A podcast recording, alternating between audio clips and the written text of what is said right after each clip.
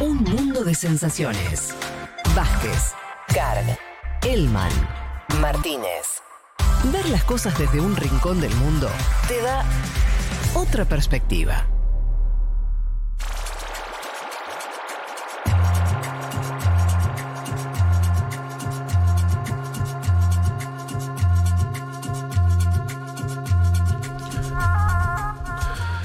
Vamos a, a Brasil, nos, nos tomamos el avión y, y aterrizamos en Brasilia Sí, o en señor, San Pablo. sí. ¿Dónde, no sé dónde cae, Juanma. San Pablo, vamos siempre a San San Pablo. Bien, vamos siempre a San Pablo porque es el- económica Sí, ese, digamos. eh, y política también. La política Sí. se discute en es más San Pablo que Brasil, Brasilia también. La política, se, la política se cocina en San Pablo. Esa, Y más en va. esta elección.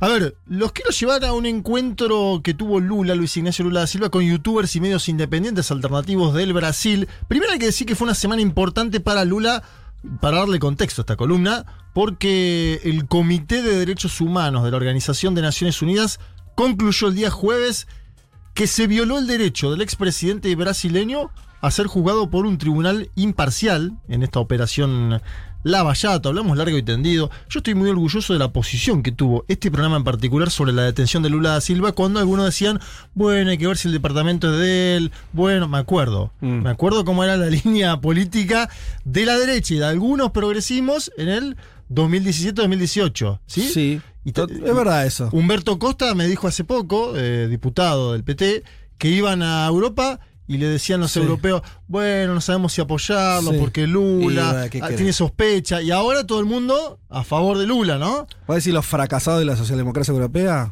Bueno, sí, pero digo, digo, Eh, pará, boludo, no, pará. tocan a Lula y me pongo un poco loco. Pero acordate porque yo ahí que Sí, sí, me acuerdo, claro. no pon- no pondríamos algo de la, la posición que tuvimos. Obviamente está mal también siempre hacer autónomo.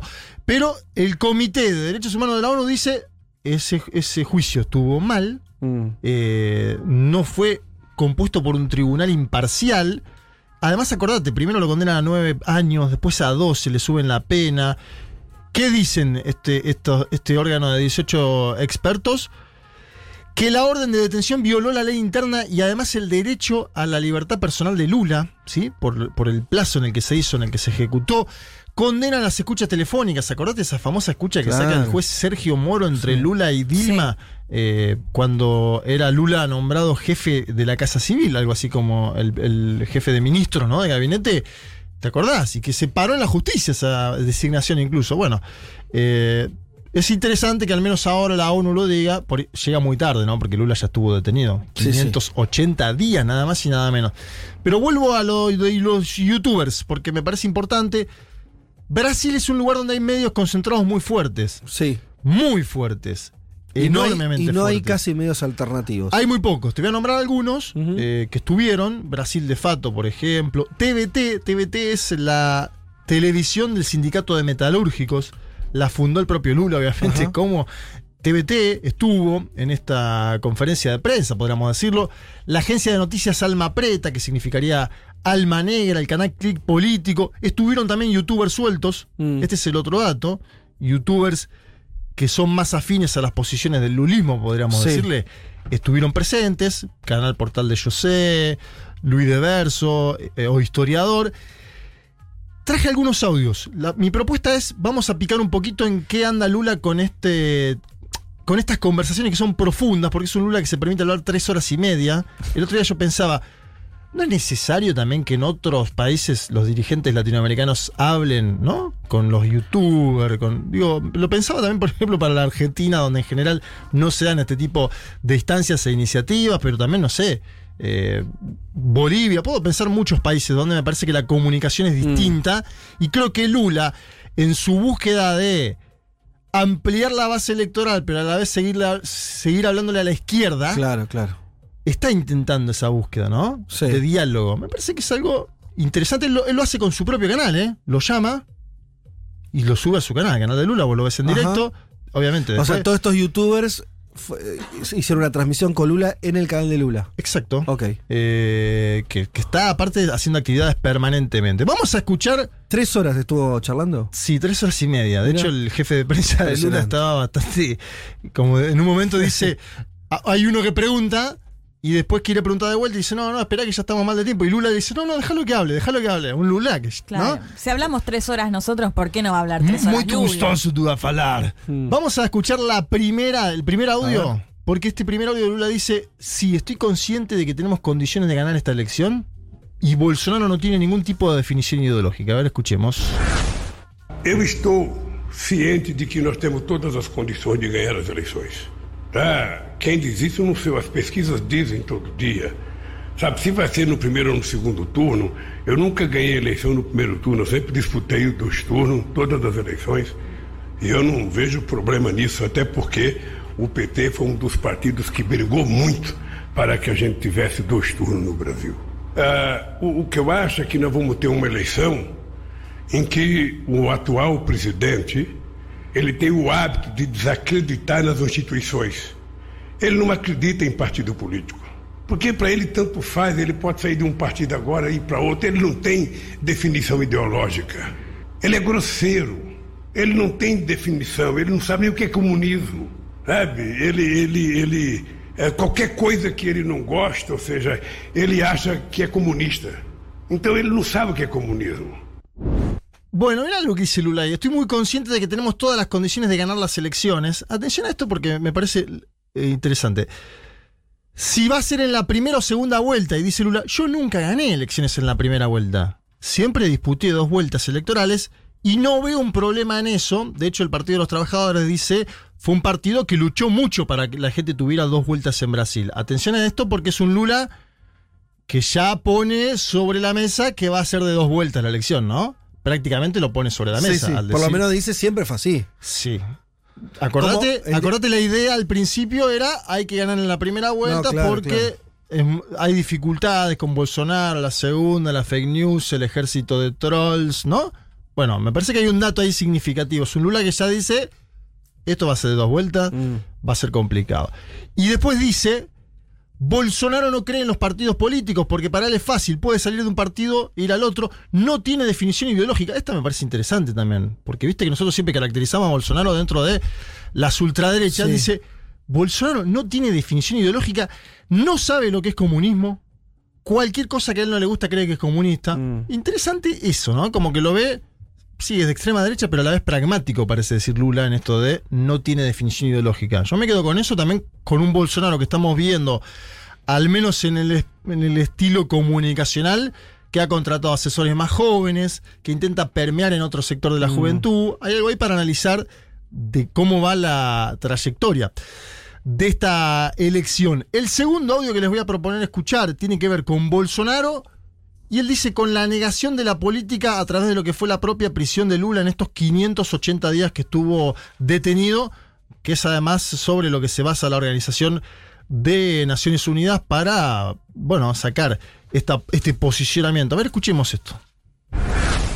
Eu fico imaginando, sabe, como é que as pessoas votaram no Bolsonaro. Porque o Bolsonaro, a vida dele na política, 28 anos de mandato de deputado federal, e ele conseguiu passar a ideia que ele não era político, depois de 28 anos de mandato, mais quatro de vereador. Ou seja, ah, quem, quem militou com o Bolsonaro quando era deputado, duvido que alguém acreditasse que o Bolsonaro fosse eleito presidente. O Bolsonaro tirou proveito de uma narrativa que estava sendo contada nesse país há muito tempo a negação da política. Quando você começa a negar a política, o que vem pior, o que vem depois é sempre pior.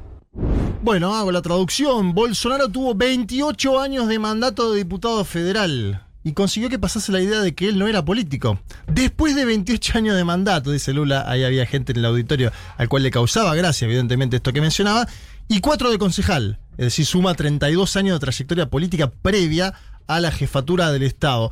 Dice, dudo que aquellos que militaron con Bolsonaro cuando era diputado pensaban que podía ser presidente. Sacó provecho de la negación de la política. Cuando vos comenzás a negar la política, lo que viene después es siempre peor, dice Lula. Interesante para pensar. Esto de lo- los outsiders que no son outsiders, ¿no? Un tipo que tiene 28 años de diputado federal, que hizo toda su vida en el marco de lo que es el Estado, posándose como el antiestado, ¿no? De golpe, para un segmento de la sociedad. Eh, y la, la siguiente frase tiene vinculación con esta. porque es un Lula que dice está lleno de ladrones llamando a otros de ladrones, por lo que suena en la calle, ¿no? Esto de la, la negación de la política, esto de la idea de en la Mm. política son todos ladrones, una idea que, ojo, aparece de vuelta en la Argentina, si uno mira las encuestas, el crecimiento de candidatos eh, justamente que posan de alternativos, ¿no? Pongo tiro el nombre al azar de Javier Milei en este momento, que veo que aparece en algunas encuestas subiendo. Me, me interesa esto para analizar también el papel del periodismo sobre esta construcción. Lula dice, está lleno de ladrones llamando a otros de ladrones. A ver, escuchemos. Se você for perguntar para o povo no Rio de Janeiro, em São Paulo, em qualquer lugar, o que, que ele pensa de político, ele vai dizer que a maioria é ladrão. Porque é isso que ele ouve durante o tempo inteiro. É isso que ele ouve de humorista, é isso que ele ouve de jornalista, é isso que ele ouve na televisão, é isso que ele ouve no rádio. Tá cheio de ladrão chamando o outro de ladrão. Si vos le preguntás al pueblo de San Pablo qué piensa de la política, te va a decir que la mayoría son ladrones, porque eso es lo que escucha el tiempo entero. Es lo que escucha del humorista, del periodista, de la televisión. Le faltó decir también de los youtubers, no lo dice porque están ahí los, los youtubers mismos, pero. Y dice, está lleno de ladrones llamando a otros de ladrones. El otro audio que me interesa sustancialmente tiene que ver con la comunicación política en el Brasil, la comunicación en el Brasil. Comunicación política es el tema campañas electorales, candidaturas. En algún momento se planteó si Lula iba a hacer una ley de medios en Brasil. Acuérdense ese debate. Sí. Incluso si Dilma la iba a hacer. Sí, más en la época de Dilma, ¿no? En la- el final. Sí, en el final aparece la idea de la, sin hacer la ley de política, medios sin fuerza política. Y aparte un gobierno que además fue bastante conservador Sí. en el plano económico, Total, ¿no? total. eh, que no tenía esa fuerza para hacerla. Tampoco sé si Lula va a tener ahora la fuerza para enfocarse en el debate de la, de la comunicación, Mm. porque creo que Lula va a tener un problema que son los precios, que es eh, la alimentación de los brasileños, ¿no? Sí. Un, pro- un problema más del día a día económico. Sí, sí, y ahora Lula no está sufriendo el embate de los medios porque los grandes medios no están siendo hoy bolsonaristas. No, si pero Lula la- es presidente, Sí. Van a volver a ser anti-lulismo. No, pero a la vez son medios que, por ejemplo, este fallo de la Organización de Naciones Unidas es, es el mundo entero, dice. Salió este fallo y en los diarios de Brasil vos lo ves en una línea, Mm. en la tapa.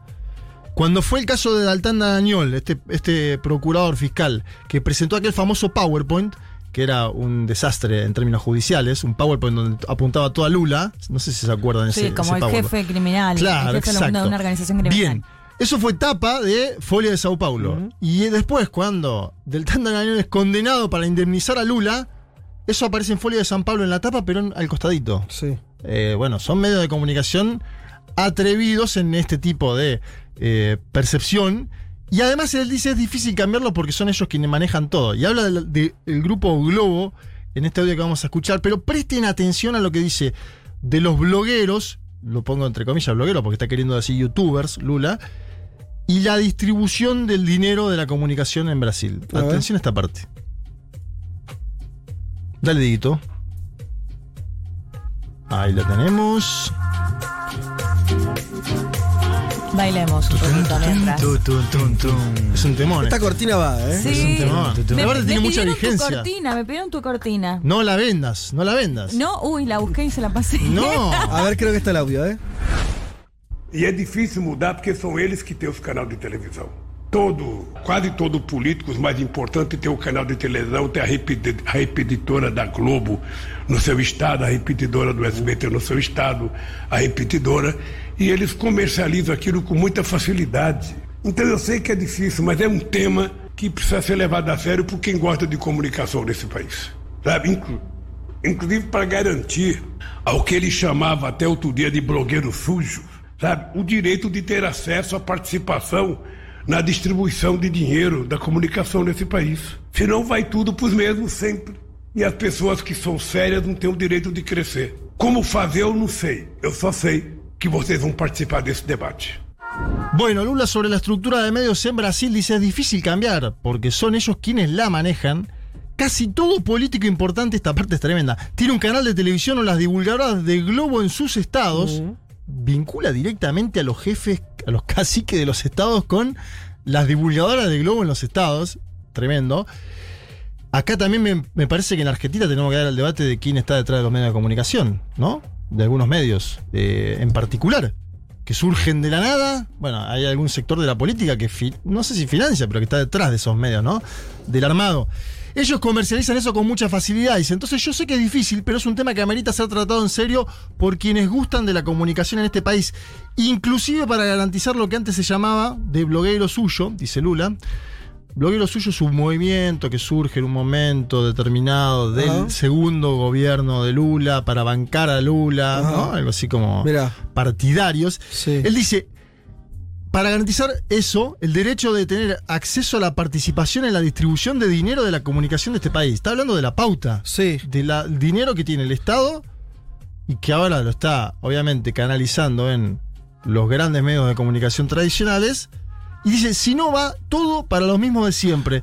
Y las personas que son serias no tienen derecho a crecer. Mirá vos. Dice Lula. ¿Cómo, Habría- ha- ¿Cómo hacerlo? Dice, no sé, pero sé que ustedes van a participar de este debate. Habría que traerlo, habría que. Estaría bueno que Alberto, que lo fue a visitar a la cárcel, todo, que escuche. Pues, Y deje. Porque si no, lo que está pasando acá es que le da la pauta al grupo Clarín. Sí. Y después el grupo Clarín eh, acusa a Futurock de recibir pauta. Sí, sí, ¿Entendés? O sea, sí. ya el mundo, o sea, entonces es una de dos. Una de dos. Eh, digo, ser tan pelotudo ya en un, un punto, digo, es lo que está diciendo Lula. Le dan toda la guita, pero es que eh, lo pasó, eh, eh, lo comento porque el link No, no, es demasiado no, impresionante. Sí, claro, yo te lo traje a ver- propósito. Cuando tiene que ver- escuchando, digo, Tiene que ver epa, con. vamos a poner ver sobre la, mesa esto. Es que tiene que ver con la etapa. El aprendizaje político. O sea, Lula Sí. se está dando cuenta de algo que lo sufrió, Sí, le lo llevó a la cárcel. claro. También Lula Eh, se da cuenta que el problema son los precios. Otro paralelo que podríamos hacer para el debate, ¿no? Sí. Ojalá se juntaran más y dialogaran de, la- de qué inquietudes tiene cada uno. Y pero es que, es que Lula pone el dedo en la llaga. eh, Hay que, como él dice, no, sé cómo se arregla. Bueno, o sea, claro, que al final él dice, ustedes de- van a participar de este Sí, sí, debate. está bien. Está, está bien. Después esos gobiernos tienen que tomar. Amigo, o tomás decisiones o no me rompa las bolas. Y, y a Lula no tomó ninguna decisión respecto a los medios. Pero sí, claro que nosotros estamos calientes. Nos vienen acusando hace un mes. Sí. Tenemos operaciones todos los días. Volvieron a hacer operaciones hace poquitos días. Sí, el sí, propio La Twitter. Nata. O sea, a ver, un chabón que se, lo, fue sen- en su casamiento tuvo a Macri al lado. En la misma mesa. No, al lado. Sí, sí. ¿Lo contagió? Y. que después dice que es periodista. Sienta a un expresidente al lado, No, supo ser un gran periodista, pero bueno. reciben una pauta este, impresionante y tienen el tupé de acusar a un medio pequeño como es Futurock. Y pero la quieren eh, toda, ¿no? es bueno, el meme de te la tomaste ¿sabes lo toda que- sin vergüenza. Pero, es, pero, es respons- pero en un punto tienen que la responsabilidad de, de los que gobiernan. Que decir, si, si, el, si el gobierno argentino sigue haciendo lo mismo, si yo fuera Clarín hago lo mismo también. Sí, ah, claro, yo te porque- puedo reputear, hago operaciones contra medios que Más critico, más plata me das. Y si total me está llenando los bolsillos. Y Lula está diciendo lo mismo. Ahora, después cuando sos gobierno tenés que hacer cosas. No es fácil meterse con esa gente, pero algo, muchachos, algo hay que hacer. Sigamos. Sí, igual Lula tiene un encono personal con el grupo Globo, ¿Y qué porque también pagó 580 días de detención, Claro, ¿no? sí. No, no, pudo, no pudo ser candidato en la elección que era la que más medía, él mismo lo dice en, esta, en este encuentro. Y también por eso él tra- trae a los youtubers, ¿no? A decirle, muchachos, vamos a tener que discutir este tema de otra Mm. forma. Porque también el problema fue que los, los progresismos, los, eh, los progresismos existentes durante el- la, la primera parte de este siglo, no crearon fe de medios de comunicación importantes. No. Acá había algunos medios de comunicación durante el kirchnerismo que después desaparecieron, ¿no? Con empresarios que, que desaparecieron literalmente de la faz de la comunicación y se dedicaron a otra cosa. Dejaron a la gente en la calle, demás, muy triste eso. Vamos a ir al último audio de Lula que tiene que ver con un mensaje a la juventud. Ajá. No hay forma de cambiar este país, muchachos, si no es por la vía de la política. Me parece que este mensaje está bueno también para el momento de América Latina. Particularmente también pongo ahí el dato de la Argentina. De hecho, en un momento él dice. Al principio yo no tenía inquietudes políticas, mi única preocupación tenía que ver con el Corinthians, decía Lula, ¿no? Lula, que, claro, cuando era joven le importaba el fútbol, como a mucha gente. Y dice, después entré en el sindicato, me empezó a traer la política y acá estoy, hace 50 años que hace política este hombre. Y le, le habla a la juventud y dice, muchachos, no hay otra forma de cambiar este país si no es por la vía de la política. Lo escuchamos. Último audio. E, e- e as pessoas que não estão motivadas para a política, eu queria só dar um conselho. Não existe hipótese de mudar esse país se não for pela via da política. Então, se você não gosta, se você ainda não tem um candidato que você gosta, sabe, passe a frequentar política, passe a fazer política, sabe? E seja o político que você acha que os outros têm que ser. Você não pode ficar querendo que os outros façam por você o que você tem que fazer. Pare de falar e entre na política e faça o partido que você quiser, lança o candidato que você quiser, sempre na perspectiva de que depende de você mudar as coisas. Bien, a las personas que no están motivadas por la política les quiero dar un consejo, dice Lula. No existe forma de cambiar este país si no es por la vía de la política. Entonces, si vos no tenés un candidato que te guste, pasá a frecuentar la política, dice Lula, linda palabra, frecuentar la política. Hacer política. Sé el político que vos pensás que los otros tienen que ser. Llamando a tomar determinación. Además, acuérdense que hay tiempo en Brasil para anotarse en lo que es el primer voto. Hay que anotarse en Brasil para el primer voto. Ah, ¿qué edad es? ¿16 años? Claro, pero en la Argentina vos te empadronás automáticamente. Sí. Vos cumplís 16 años, en Brasil tenés que hacer un trámite. Que esto es algo que en general todos los analis- analistas políticos dicen, cuanto menos jóvenes hagan ese trámite, favorece a Bolsonaro, porque en Mm. el sector, en el segmento joven no tiene ¿no? una base de apoyo importante. De hecho, es ahora donde está trabajando y fíjense que se quiere mostrar más distendido en términos comunicacionales, Bolsonaro. Vean eso. También que es importante. Termino con esto. Hoy Lula va a participar de un acto por el primero de mayo en la Plaza Charles Miller de San Pablo. Importante, esto va a ser esta tarde. Eh, se espera que deje de definiciones porque va a hablar. Y el 7 de mayo próximo, es decir, el próximo fin de semana, va a lanzar formalmente la candidatura junto a Gerardo Almin, su candidato a vice, al cual le tiró un mensaje esta semana y le dijo: Ni vos vas a tener tiempo para pelearte conmigo, ni yo voy a tener tiempo para pelear con vos, porque tenemos que pelear por los brasileros juntos. Un poco, un poco también igual el mensaje. Sí, passive No. agresive, pero ese también lo podríamos escuchar acá, ¿no? Es, un lindo mensaje. Ni vos vas a tener tiempo de pelear conmigo, ni yo con vos. ¿Cómo porque- estamos en esa columna? Me encanta que la trajiste y estamos todos interpretando, ¿no? Sí, Como- pero está bueno trazar No, no, es que ¿no? digo, Porque digo- porque también habla un poco del contexto, digo, que se puede hacer tan fácil ese Sí, paralelismo, también habla un poco del contexto regional. Estamos todos discutiendo lo mismo. Eh, Un poco sí. Estamos todos discutiendo lo mismo, me parece que es bastante. Así que desde el sábado que viene hasta octubre no vamos a dejar de hablar de Brasil. Nosotros ya venimos hablando de Brasil desde que empezamos, febrero, ¿no? Una última cosa, pero en 30 segundos real. eh, encuestas donde muestran mayor paridad, con Lula siempre arriba, Sí. pero una, hay una, sostenida recuperación del voto de Bolsonaro, ¿no? Sin duda, yo siempre dije que Bolsonaro iba a ser. eh, creo que tiene que ver, lo decía ayer Juan Elman en la televisión pública, con la caída de la tercera vía en términos eh, presidenciales. Obviamente, la salida de Sergio Moro, que tiene un caudal de votos, tenía un caudal de votos de 8 puntos, eso va todo a Jair Mesías Bolsonaro. Lula se queda en el, en el mismo. Lula no está pudiendo crecer, ese es el otro dato. Pero bueno, las encuestas en Brasil son particulares. Y la segunda vuelta igual le sigue dando la victoria. En todas las segundas vueltas de todas las encuestadoras que quieras, gana Lula. Con en- cierta comodidad.